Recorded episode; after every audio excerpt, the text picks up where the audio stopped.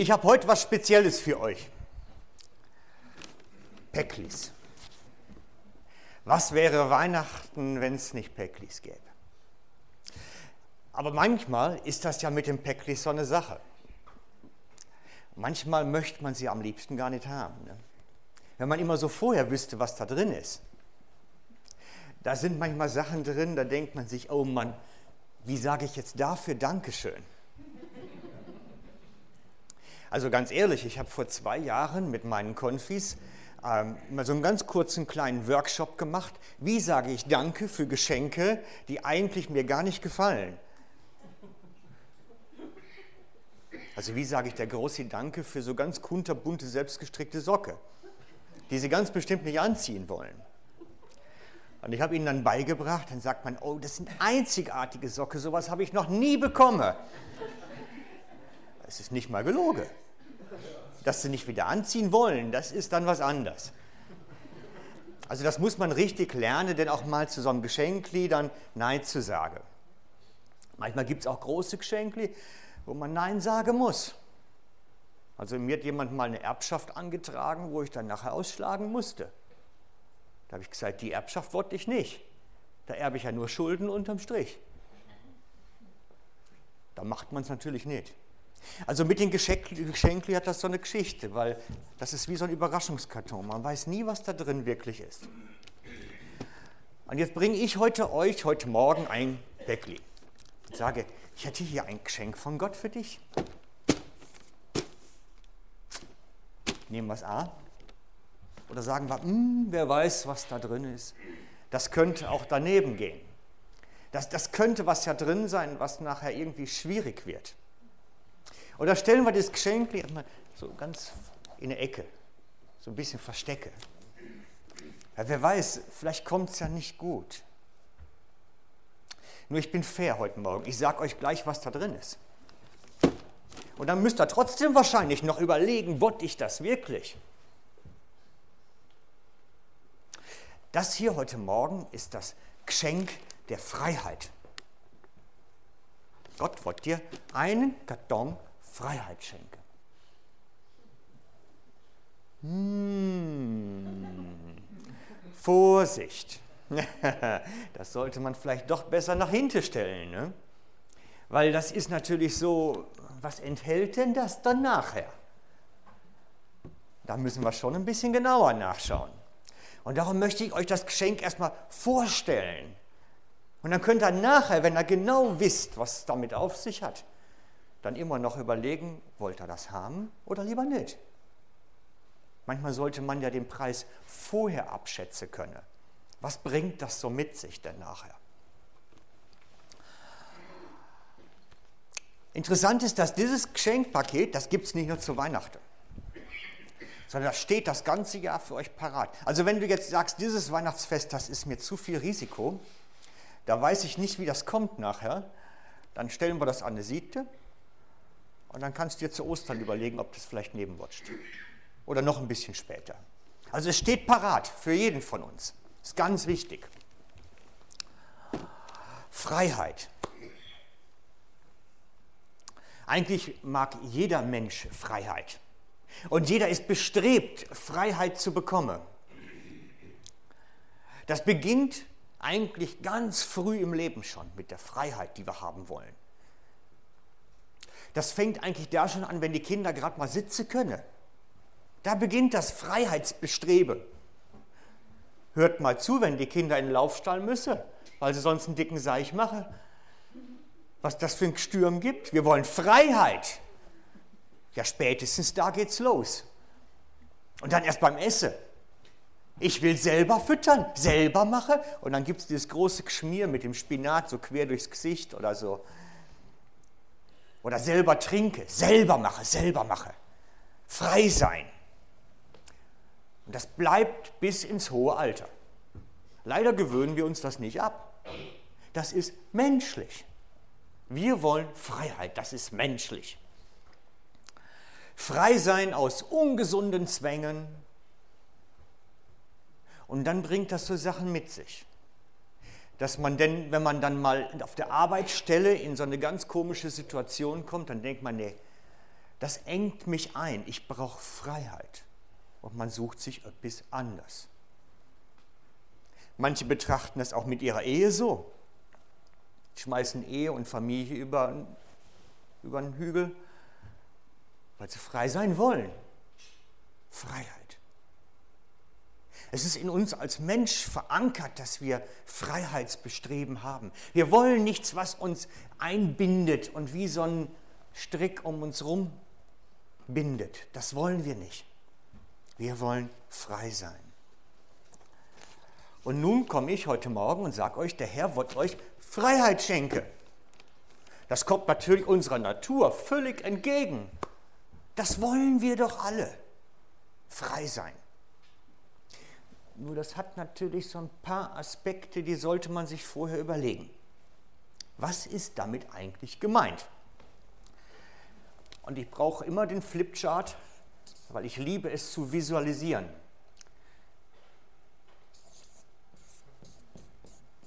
Freiheit.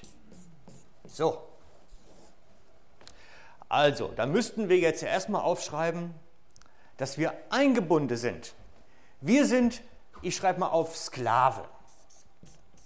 Sklave unserer schlechten,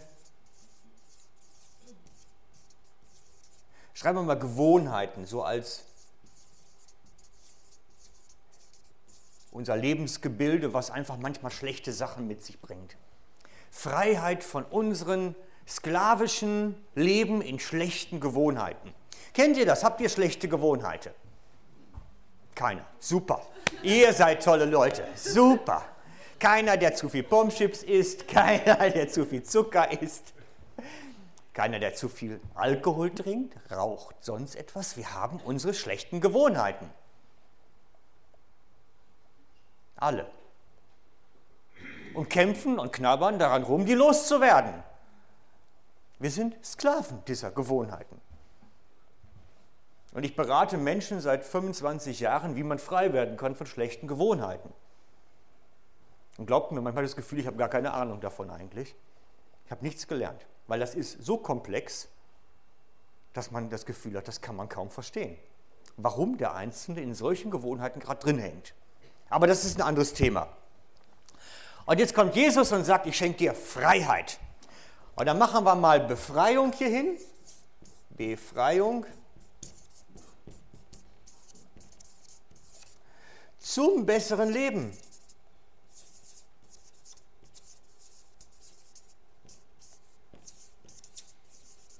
Und manchmal habe ich das Gefühl, das ist in unseren Gottesdiensten und Gemeinden so. Wir verkünden Gott als den Befreier zu einem besseren Leben. Ist doch super. Dann gelingt dir alles. Du musst nur mit Jesus unterwegs sein. Oh, oh, ich weiß nicht bin zu lange da unterwegs, dass ich weiß, dass das nicht immer stimmt.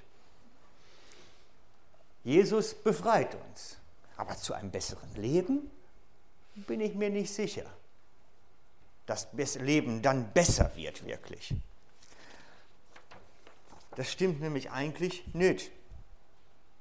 Gottes Ansicht dazu ist anders. Wisst ihr das? Gottes Ansicht dazu ist anders.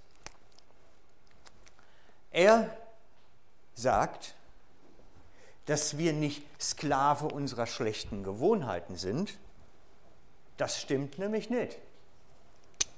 Das streichen wir mal ganz fix durch. Das ist nicht Gottes Ansicht. Gottes Ansicht ist, wir sind Sklave des Bösen. Und das ist ganz real. Ich schreibe mal nur den Bösen drauf, weil ich das ein bisschen allgemeiner halten möchte. Sklave des Bösen sind wir. Und glaubt mir, da ist ganz viel Realität drin. Das ist das, was ich immer wieder feststelle. Böse Mächte sind real. Ich weiß nicht, wie das hier in Liss ist, aber ich wohne im Tierstein. Da sind böse Mächte wirklich um. Real. Da hat man öfter mal mit Dämonen zu tun, oder Besetzung oder, oder mit Flüchen. Das ist ganz real, das gehört zu meinem Arbeitsalltag. Befreiungsdienst gehört dazu. Und die Sachen habe ich in Zofingen jetzt auch, nachdem ich gewechselt habe. Da ist nichts anders geworden. Da gibt es öfter mal eine Wohnung, wo ein Dämon im Gefrierschrank hockt oder sowas.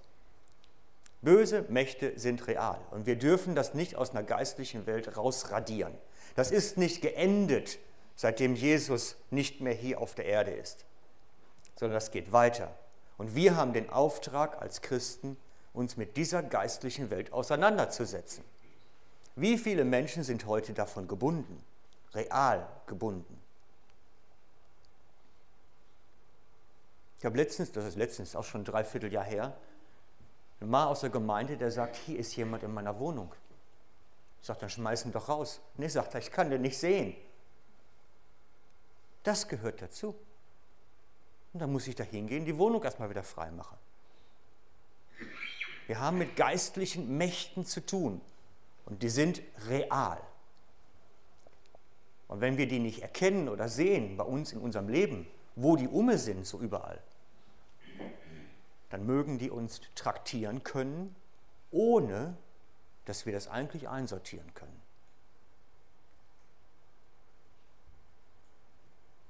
Die Sachen sind real und erfahrbar. Und ich wünsche es keinem, dass er damit in Berührung kommt. Jesus möchte uns befreien aus der Hand des Bösen. Denn er sagt, alle, die nicht bei mir sind, sind da. Licht oder Finsternis. Ewiges Leben oder Hölle. Schwarz oder weiß. Hell oder dunkel. Ohne Zwischenstufe. Jesus möchte uns aus dieser Hand herausholen in die Freiheit. Was ist Freiheit? Natürlich, dass der jetzt keinen Einfluss mehr hat, aber wir haben oft ein falsches Freiheitsverständnis. Wir haben ein weltgeprägtes Freiheitsverständnis. Und ich möchte euch dieses Freiheitsverständnis einmal vorstellen. Eine Geschichte von einer Mannschaft, einer, einer Besatzung eines Segelschiffes die unterwegs sind auf dem Meer, auf ihrem Segelschiff. Das ist ein bisschen in Gedichtform geschrieben. Sie sagten, wir wollen niemand mehr untertan sein. Sie waren es leid, abhängig zu sein. Die in ihren Schiffen, abhängig vom Wind, der weht, wo er will. So haben sie die Mast Segel eingeholt, die Masten zersägt das Segeltuch zerrissen, frei wollten sie sein.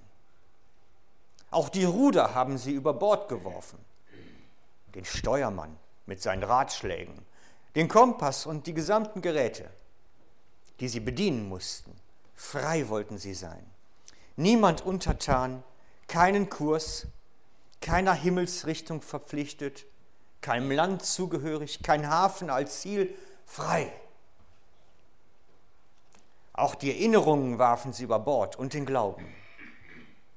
Nun trieben sie dahin, unabhängig und orientierungslos. Die Freiheit, die wir uns wünschen, kann zum Albtraum werden, zum absoluten Albtraum. Ich möchte als Beispiel auf Sklaven im alten Rom verweisen. In Rom gab es sehr viele Sklaven. Man geht davon aus, dass etwa ein Drittel der Bevölkerung Sklaven war. Und das war eine große Stadt, eine recht große. Viele waren als Haussklaven für Reinigung, ähm, Schule der Kinder, für Arbeiten in fast schon industriellen Verhältnissen. Es waren viele, die arbeiten mussten im Gewerbe. Aber was viele nicht wissen, es wurden wahnsinnig viele Sklaven freigelassen. Das mag man im ersten Moment denken, das tönt doch super. Freigelassene Sklaven, das ist doch super, das ist doch alles, was sie wollten. Nee, nee, nee, Freunde. Das war für viele der Albtraum. Immer dann, wenn jemand zu unproduktiv war, zu teuer wurde, zu viel aß oder, oder, oder, wurde er freigelassen. Vor allen Dingen, wenn er nicht verkauft werden konnte mehr. Wenn er alt war, dann wurde man halt freigelassen. Man könnte es auch Entsorgen nennen. Jemand, der freigelassen wurde, wurde entsorgt. Und so entstand eine Riesenbataillon von Bettlern, von Straßenbettlern, die kein Dach über dem Kopf hatten, kein Einkommen hatten, keine Ernährung hatten, die nichts hatten. Als Sklaven waren sie besser dran als als Freie. Und so musste damals der römische Senat ein Gesetz entlassen, erlassen zur Begrenzung der Frage der Sklavenfreilassung. Die mussten das begrenzen, weil es einfach zu viel wurde. Weil die, wie sollten die ernährt werden? Das waren Kleinkriminelle nachher immer. Nicht immer. Gelegentlich haben auch einige durch harte Arbeit etwas geschafft. Aber eigentlich hatten sie nur den Verlust dessen, dass sich jemand um sie kümmerte. Um Ernährung, um ein Dach über dem Kopf, um ein Bett. Es war keiner mehr da, der irgendwie Sorge trug. Freiheit als Albtraum. Das ist nämlich die eigentliche Sichtweise. Und viele von diesen Sklaven erlebten die Geschichte des verlorenen Sohnes am eigenen Leib. Magst du uns den Text einmal geben? Verlorener Sohn. Und der jüngere Sohn von ihnen oh, kommt.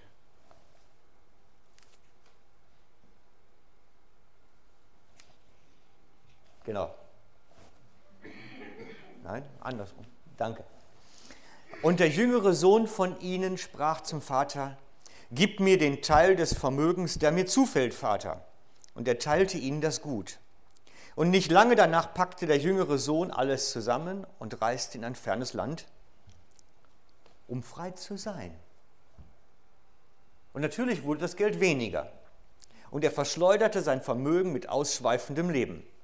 Nachdem er alles aufgebraucht hatte, kam eine gewaltige Hungersnot übers Land und auch er fing an, Mangel zu leiden. Da ging er hin, hängte sich an einen Bürger des Landes oder jenes Landes, der schickte ihn auf seine Äcker, die Schweine zu hüten. Und er begehrte seinen Bauch zu füllen mit den Schoten, welche die Schweine fraßen. Und niemand gab sie ihm. Freiheit als Albtraum. Das, was wir mit Freiheit verbinden, ist nicht immer wirklich Freiheit. Denn eigentlich landet der Mensch bei der Suche nach Freiheit immer nur in der nächsten Abhängigkeit. Man wechselt eigentlich nur die Abhängigkeitssysteme, in denen man lebt. Der junge Mann in dem Gleichnis hat die Abhängigkeit vom Vater, die er unbedingt loswerden musste, gewechselt in die Abhängigkeit eines Schweinebauern. Ob sich das gelohnt hat, das lassen wir jetzt mal offen. Das überlasse ich euch. Aber richtige Freiheit, gibt es das? Landet man nicht bei der Suche nach Freiheit immer in irgendwelchen anderen neuen Abhängigkeiten? Gibt es Freiheit eigentlich? Ich lasse das mal offen an der Stelle. Denn ich glaube, irgendeines Knecht ist man immer. In welcher Form auch immer. Und nun steht in der Bibel die Aussage von Jesus, wenn euch nun der Sohn frei machen wird, so seid ihr wirklich frei. Johannes 8, 36. Dann seid ihr wirklich frei. Hm. Stimmt das so? Kann man das so stehen lassen? Jesus sagt uns Befreiung zu. Gleichzeitig spricht Paulus davon in Römer 1.1, er sei ein Sklave Christi. Und wenn ihr das Wort, was dort im Griechischen für Sklave steht, einmal im griechischen Original anschaut, stellt ihr fest, das meint einen angeketteten Galeerensklaven im Bauch einer Galeere rudernd. Also das ist die Befreiung Jesu. Ist schon speziell zu sagen, so jemand, der da unten in der Galeere Gottes sitzt und rudert, angekettet, der ist frei. Muss Gott eine andere Vorstellung davon haben, was Freiheit ist? Aber Jesus erklärt es selber. Und zwar habe ich das jetzt nicht auf der PowerPoint und ich bitte euch, wenn ihr Bibel mit habt, das gerade aufzuschlagen. Und zwar steht das im Lukas 17 ab Vers 7. Lukas 17 ab Vers 7. Dort schreibt, ich lese aus dem Schlachtertext, schreibt der Apostel Lukas, wer aber von euch wird zu seinem Knecht, der pflügt oder weidet, wenn er vom Feld heimkommt, sogleich sagen, komm her und setz dich zu Tisch. Wird er nicht vielmehr zu ihm sagen, bereite mir das Abendessen, schürze dich und diene mir, bis ich gegessen habe und getrunken habe. Und danach sollst du essen und trinken? Dankt er wohl jenem Knecht, dass er getan hat, was ihm befohlen war? Ich meine nicht. So sollt auch ihr, wenn ihr alles getan habt, was euch befohlen war, sprechen, wir sind unnütze Knechte, wir haben getan, was wir zu tun schuldig waren. Jesu hat eine konkrete Vorstellung davon, wie unser Verhältnis zu ihm aussieht. Und hier wird das beschrieben. Er beschreibt unser Verhältnis zu ihm. Wir sind Knechte und dienen ihm. Das ist also die Vorstellung Jesu von Freiheit. Und wir kommen so langsam an den eigentlichen Kern der ganzen Geschichte. Denn wir stellen fest, dass wir eigentlich hier in so einem Dreieck sind. Das ist das, was wir gehofft haben. Und Sklave Christi werden wir.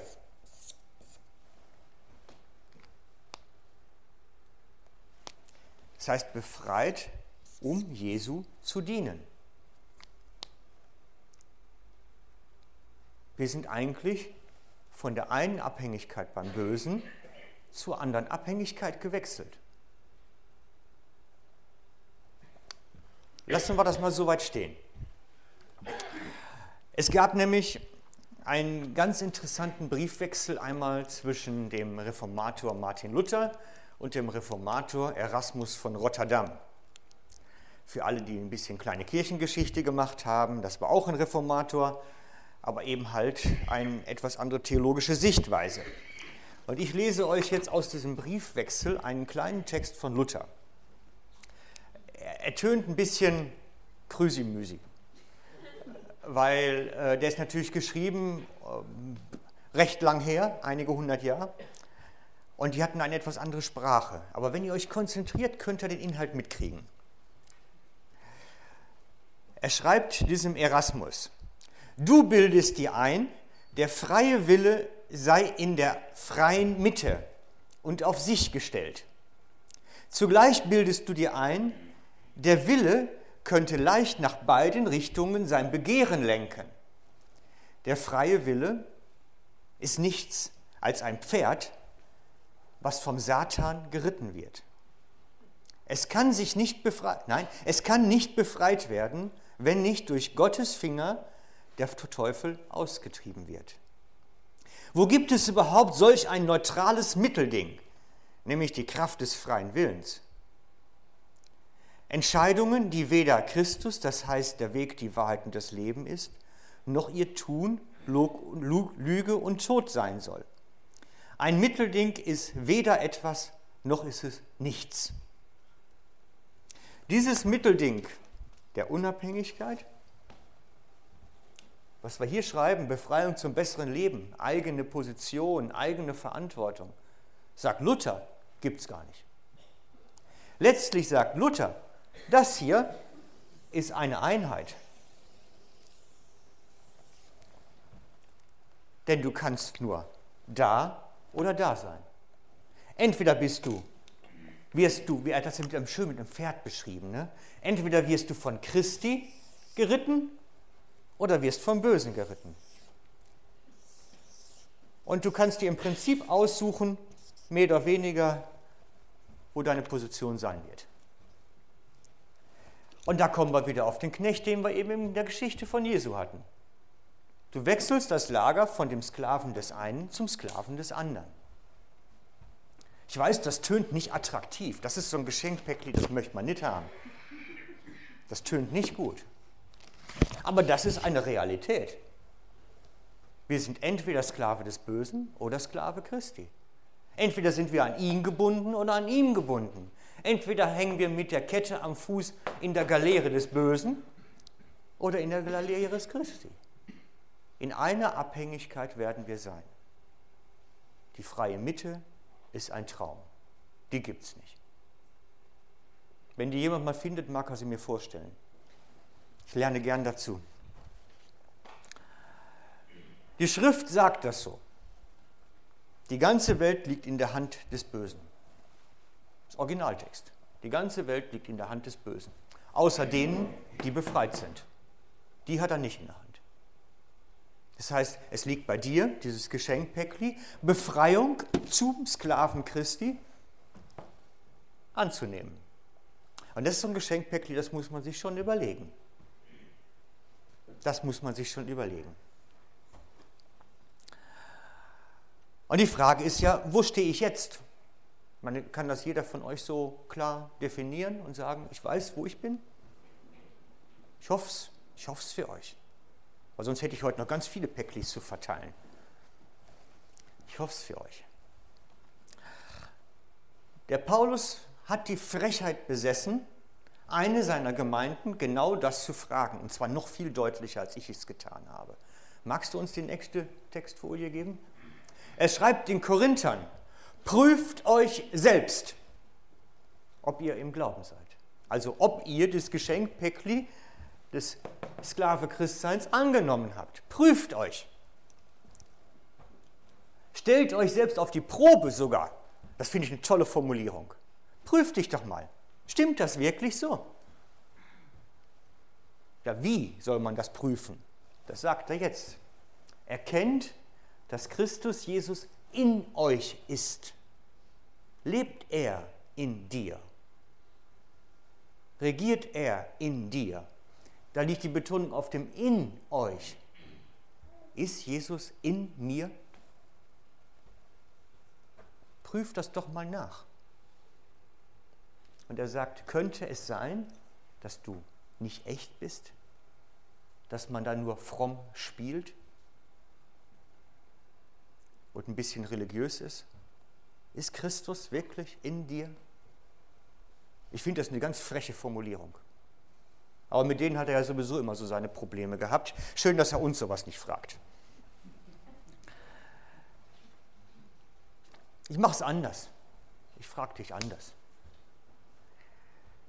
Bist du im Land der Ruhe angekommen? Im Land des Gottesfriedens? Ist Gott mit seiner großen Dimension in dir am Wirken? Hat er dich in diese große Freiheit hineingeführt? Die er hat, in das Land der Ruhe.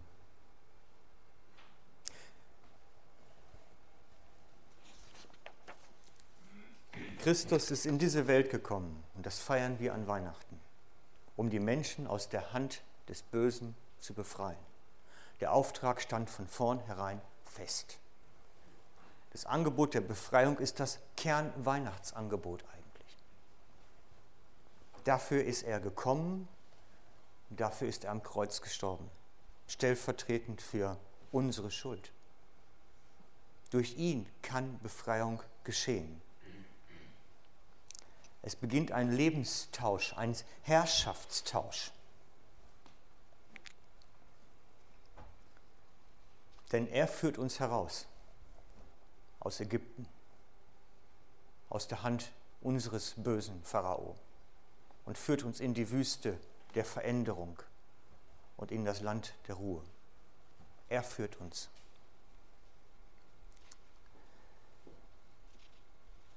Was passiert nun, wenn er mich herausführt? Dann ist der Herrschaftsanspruch hier im Grünen abgeschnitten.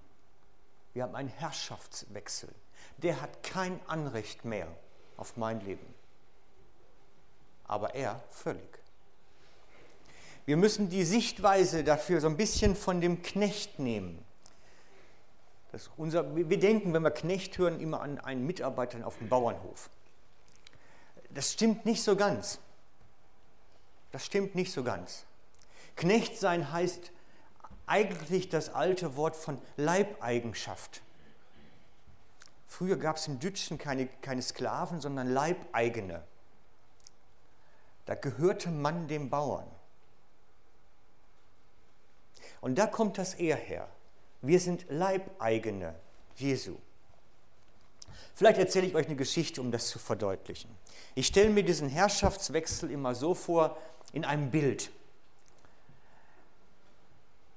Und zwar habe ich immer dieses Bild vor Augen, das habe ich mal irgendwo aufgegriffen in einem Film, Invictus. Da habe ich das gesehen, im Film Invictus.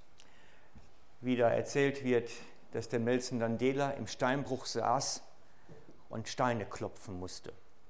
Jahr um Jahr, um klein gemacht zu werden. Er musste klein gemacht werden. Und ich habe dieses Bild vor Augen von diesem Steinbruch. Und wir hocken da drin. Kette am Fuß, in der Sonne schwitzend und klopfen Steine, bis die Hirnmasse auch kaputt geklopft ist. Unser eigener Wille kaputt geklopft ist, bis unser Selbst hin ist. Zerzaustes Haar auf dem Kopf, unrasiert, dreckig, hocken wir da in der Sonne und klopfen Steine. Dann kommt Jesus in diesen Steinbruch und geht zu dem Besitzer und sagt, den und den, den will ich haben. Wie ist der Preis? Und er bezahlt. Und dann kommt er und fragt mich noch, willst du überhaupt mitkommen? Und dann kann ich mich natürlich entscheiden. Wollte ich da weg? Viele bleiben in ihrem alten, angestammten Leben, weil es zu unbequem ist, ein neues zu wagen. Man ist das Schlechte so gewohnt, dass man sich gar nichts anderes mehr vorstellen kann. Und so ist es auch mit dem Gottesgeschenk der Freiheit. Wir können uns das gar nicht vorstellen und müssen altes Land verlassen, ohne zu wissen, was kommt. Und das ist für viele Angst. Ich weiß doch nicht, was mit mir passieren wird. Was wird denn sein, wenn er wirklich ernst macht und seine Herrschaft lebt? Was wird sein? Wenn ich heute Nacht einen Traum habe, und er mir sagt, ich brauche dich in Alma Ata am Aralsee. Da braucht es dich jetzt. Der Sklavenbesitzer kann das machen. Der Sklavenbesitzer kann das machen. Der kann mich schicken. Ihr kennt doch alle die kleinen Losungshefte, die jedes Jahr rauskommen mit den Losungstexten. Die kommen von den Herrenhuter Brüdergemeinden. Was viele nicht wissen, das war eine der effektivsten Missionsgesellschaften, die es lange, lange, lange gab. Die haben Leute ausgeschickt in Regionen, da wäre das Evangelium nie hingekommen. Aber wisst ihr, wie die das gemacht haben? Die haben einmal im Jahr eine Versammlung gemacht, das war sowas wie die Jahreshauptkonferenz. Gebet und Lobpreis und alles, was dazu gehört. Und da gab es einen Topf und da waren Zettel drin mit allen Namen. Und dann wurden 20 Missionare, 30 Missionare ausgelost, die dann gingen nach Grönland, nach Südamerika. Never come back tours. Niemals wieder zurück. Das waren gut besuchte Veranstaltungen. Könnt ihr euch das vorstellen? Wenn ich das heute machen würde, würde keiner kommen. Stell dir mal vor, wir losen jetzt mal hier fünf Missionare für Sibirien aus. das wird gar nicht funktionieren. Aber Sklave Christi sein heißt das eben. Er kann mich rufen. Das heißt parat sein. Ich war als junger Mann so davon überzeugt, dass Gott mich in Alma Ata haben wird, in Sibirien am Aralsee, dass ich ein halbes Jahr lang mindestens einen Koffer gepackt hatte ich habe ständig damit gerechnet, ich kriege Flugtickets. Oder irgendwie einen Brief, wo drin steht, wie ich jetzt dahin reisen soll. Das ist so weit gegangen, dass ich sogar mein ganzes anderes Zeug verkauft habe nach und nach. Kein Plattenspieler, Platten sowieso nicht, Stereoanlage weg, das ist alles Ballast, das kann ich sowieso nicht mitnehmen, wenn es denn soweit ist. Dann bin ich zwei Jahre losgegangen, habe Russisch gelernt, weil das braucht man da ja. So war ich davon überzeugt, der Herr wird mich da haben. Für mich war das eine Riesenlektion damals. Er hat mich jetzt heute in die Schweiz geführt. Das ist manchmal auch so kalt da. Aber ist eine andere Geschichte. Die Frage ist die Frage der Bereitschaft. Und ich glaube, wir kuscheln uns manchmal so in unserem Leben ein, dass Gott uns überhaupt nicht mehr gebrauchen kann. Dabei sind wir seine Sklaven. Und er kann uns rufen. Und wir haben das schon gar nicht mehr auf der Rechnung. Überhaupt nicht mehr auf der Pipeline. Dass das ja möglich sein könnte. Gott könnte mich gebrauchen. Irgendwo hier auf dem Planeten. Weiß er wo. Was meint ihr denn, warum Jesus diese Geschichte mit den Füchsen und dem Bau und den, und den Nestern erzählt hat? Um zu signalisieren, dass er on the move ist, auf dem Weg ist. Und wir mit ihm. Die ersten Jünger, wenn Jesus sagte zu seinen Jüngern, mit denen er durchs Land zog, sagte, wir gehen nach Jerusalem, dann hieß das, wir packen den Koffer und gehen. Ich habe das mein ganzes Leben lang so erlebt. Unterwegs sein. Es ist nur wenigen in der ersten Gemeinde vergönnt gewesen, an einem Ort zu bleiben. Nur wenigen. Und als die ersten Jünger sich dann häuslich niederlassen wollten, obwohl Gott ihnen gesagt hat, geht in alle Welt. Aber sie wollten sich ja in Jerusalem niederlassen. Was ist passiert? Dann gab es eine Verfolgung und dann zogen sie los. Dann ging es doch dann wurde das Evangelium wieder verbreitet. Ich fordere meine Gemeinde immer wieder raus. Überleg, ob du noch am richtigen Platz bist. Ich will die Leute nicht an mich binden. Ich will sie in die Welt schicken, da wo Jesus sie haben wird. Da sollen sie sein. Nicht bei mir. Jesus hat uns befreit, dass wir bei ihm angebunden sind. Er befreit uns zum Sklavesein bei ihm. Aber er nimmt uns aus diesem Steinbruch dann mit, wäscht uns unsere Wunden, schenkt uns innere Heilung, dass wirklich neues Leben passieren kann. Aber er lässt uns nicht in die Autonomie, sondern bei sich, damit wir ihm dienen. Wir müssen das in die richtigen Verhältnisse wieder setzen. Wir sind nicht autonom. Wir sind Sklaven Christi. Wenn er uns wirklich befreit hat, beim Bösen rausgeholt hat, sind wir bei ihm angebunden. Da gibt es keine freie Mitte. Das ist ein Traum. Ich lade euch ein. Holt euch euer Geschenk der Freiheit ab. Hm. Ich überlasse es euch. Es steht immer parat. Aber das ist Weihnachten. Das ist Weihnachten, wirklich. Weihnachten ist nicht Mediamarkt, sondern Gottes Geschenk. Und ich weiß, es sind einige, die sind mal so gestartet. Sklave Christi, unterwegs sein und sind dann wieder irgendwie irgendwo reingeraten, wo man stillsteht. Ich mache euch Mut, mach dich wieder auf. Kein Schiff sollte zu lange im Hafen liegen. Wir sind eigentlich on the move, mit Jesus unterwegs und nicht Sesshafte. Ich möchte mit uns beten.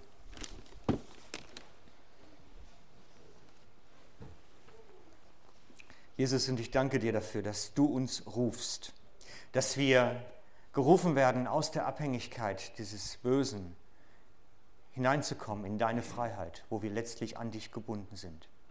Und dass du Gutes mit uns vorhast und uns bewegen möchtest.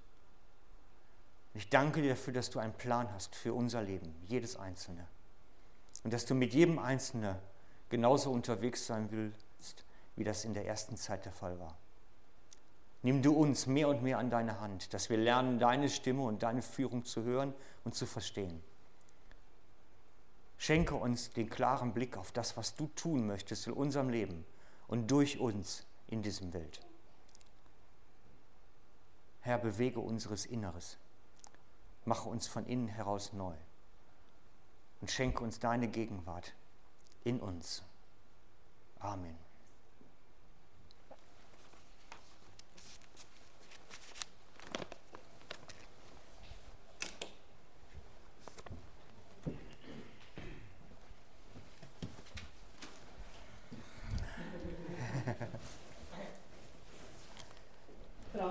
Merci.